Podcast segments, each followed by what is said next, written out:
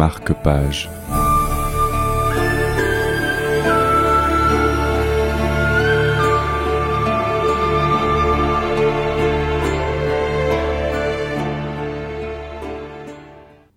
Bonjour à tous et bienvenue dans ce nouveau marque-page.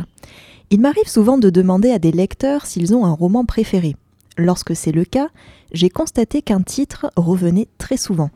Il s'agit des Hauts de Hurlevent, l'un des grands classiques de la littérature anglaise du 19e siècle, écrit par Emily Brontë. ah non, tu rigoles pas. Non, je tousse, je tousse. Non, je suis désolé. Non, mais non, je vois pas pourquoi je j'aurais à rire, mais oui. Je sais pas. je ne me risquerai pas à lui consacrer une chronique, dans la mesure où il est très apprécié et surtout très connu. Je vous. Ça va pas. Ah ouais, c'est J'aurais pas contagieux dû à ce tousser. point-là. J'aurais pas dû tousser, je suis désolé. Je vous propose plutôt de découvrir aujourd'hui une réécriture de ce roman tout aussi passionnante. Cette réécriture prend également la forme d'un roman publié en 1995. Elle s'intitule La migration des cœurs et a été écrite par Marie Scondé. Pour ceux qui ne la connaîtraient pas, Marie Scondé est une écrivaine française, née en 1937 en Guadeloupe, dans les Antilles. Elle fut professeure de lettres, notamment aux États-Unis, où ses travaux ont contribué à la diffusion de la littérature francophone auprès des lecteurs américains. La renommée mondiale de son œuvre est consacrée en 2018, lorsqu'elle se voit attribuer le nouveau prix de littérature. Il s'agit du prix créé en alternative au prix Nobel, qui n'avait pas pu être décerné cette année-là en raison d'accusations d'agression sexuelle portées contre des membres de l'Académie suédoise. L'intrigue de la migration des cœurs se déroule à la fin du XIXe siècle, aux Antilles, principalement en Guadeloupe. Elle commence sur le domaine de l'Angoulevent, une plantation dont Hubert Gagneur est le propriétaire. Hubert Gagneur est un mulâtre, c'est-à-dire un métis. Son épouse est décédée il y a plusieurs années. Il est le père de deux enfants, Justin et Cathy. Au début de l'intrigue, Hubert Gagneur quitte la plantation pour un rendez-vous d'affaires. Et il ne revient pas seul. En effet, il a rencontré sur son chemin un petit garçon, de l'âge de Cathy. Cet enfant ne connaît pas ses parents, pas même son prénom. Rapidement, alors Marie Scondé pardon, le décrit qu'avec une peau extrêmement sombre. Hubert Gagneur le prénomme Rasier et l'adopte. Rapidement, Rasier développe une relation privilégiée avec Cathy. Au fil des années, cette relation se transforme en passion amoureuse. Cathy devient une très belle jeune femme. À la faveur du mariage de son frère, avec une femme issue d'une famille béquée, c'est-à-dire de colons blancs, elle rencontre un cousin de sa belle-sœur, Emeric de Linceul.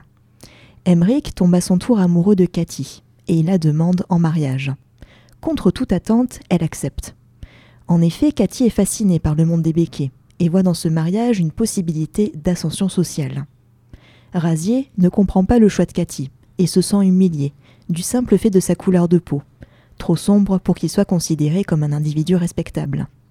Il décide alors de se venger de la famille de Linceul. Sa vengeance constitue l'élément moteur de l'intrigue. Pourquoi est-ce que je vous recommande ce roman? À travers la réécriture des Hauts de Hurlevent, Marie Scondé reconstitue la société créole antillaise dans toute sa violence et sa complexité. Pour ma part, je trouve le résultat très réussi et très convaincant. Vous le savez tous, l'esclavage, des Amérindiens puis des Noirs, a été pratiqué pendant plusieurs siècles aux Antilles. Juridiquement, un esclave était un bien meuble dont le maître pouvait disposer à sa guise. Le déni de la condition d'être humain, la maltraitance physique et psychologique dont les esclaves ont été victimes ont eu et ont encore une incidence profonde et durable sur les personnes noires aux Antilles. L'esclavage a largement façonné les sociétés créoles antillaises. Il a généré une violence considérable dans les rapports humains, sociaux, économiques ou culturels entre blancs et personnes de couleur. Aussi, Marie Scondé décrit parfaitement la Guadeloupe de la fin du XIXe siècle qui, malgré l'abolition de l'esclavage, est restée prisonnière de cette violence de fait. L'abolition de l'esclavage n'a en rien modifié les structures économiques et sociales de la société créole. Les richesses sont toujours concentrées aux mains de quelques familles béquées, dont les linceuls font partie. La classe ouvrière est majoritairement constituée de descendants d'anciens esclaves, mais aussi de travailleurs indiens qui subissent des, traitements aussi dégradants. Un rapport de force s'engage entre dominants et dominés. L'intrigue est ponctuée de destruction d'usines ou d'incendies, de champs de canne à sucre, d'assassinats, et une atmosphère de terreur imprègne toutes les pages du roman. La violence s'exerce aussi dans les cellules familiales, complètement brisées par des siècles d'esclavage. Il faut savoir que la condition d'esclave se transmettait par la mère. Entre les viols des maîtres et la rareté des mariages entre esclaves, les pères des enfants étaient rarement identifiés. Aussi, la figure du père est très fragile, voire absente dans les familles antillaises. Marie Scondé décrit plusieurs familles où règnent des violences conjugales et parentales, et dont les membres sont incapables d'entretenir des relations saines et aimantes. À ce propos, le roman se prête parfois au fantastique. Pour rappel, une œuvre fantastique propose une intrigue, qui peut aussi bien avoir une explication rationnelle qu'une explication irrationnelle. L'un des enjeux majeurs de la migration des cœurs est le suivant l'impossibilité d'identifier les pères, qui entraîne l'enchevêtrement insoupçonné de plusieurs familles. Par conséquent, leurs membres dégénèrent au gré des nouvelles générations. Certains personnages sont aussi habités par la folie, une folie attisée par la violence permanente. Ils croient parfois percevoir des revenants ou déceler des individus habités par un esprit diabolique. En tant que lecteur, vous parviendrez difficilement à déterminer si ces revenants sont strictement le fruit de l'imagination des personnages.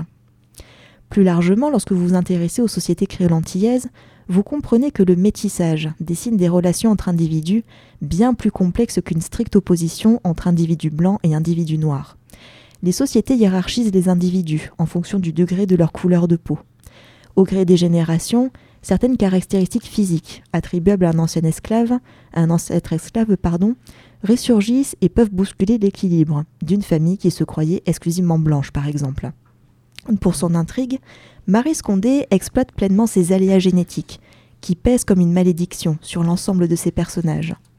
En outre, la plupart de ces personnages ne sont pas considérés par leur père comme des individus à part entière, mais pour ceux qu'ils sont censés représenter.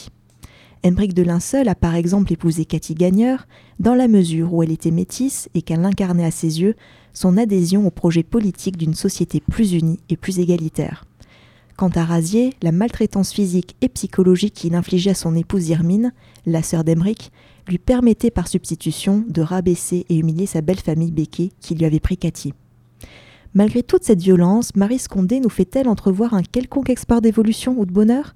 Eh bien, ce sont justement ces quelques personnages qui décident de tourner le dos à cet héritage colonial et qui considèrent les autres personnages pour ce qu'ils sont, qui parviennent à faire progresser les situations les plus désespérées mais je ne vous en dis pas plus. Foncez plutôt à l'abbaye de Bordeaux pour emprunter ce roman.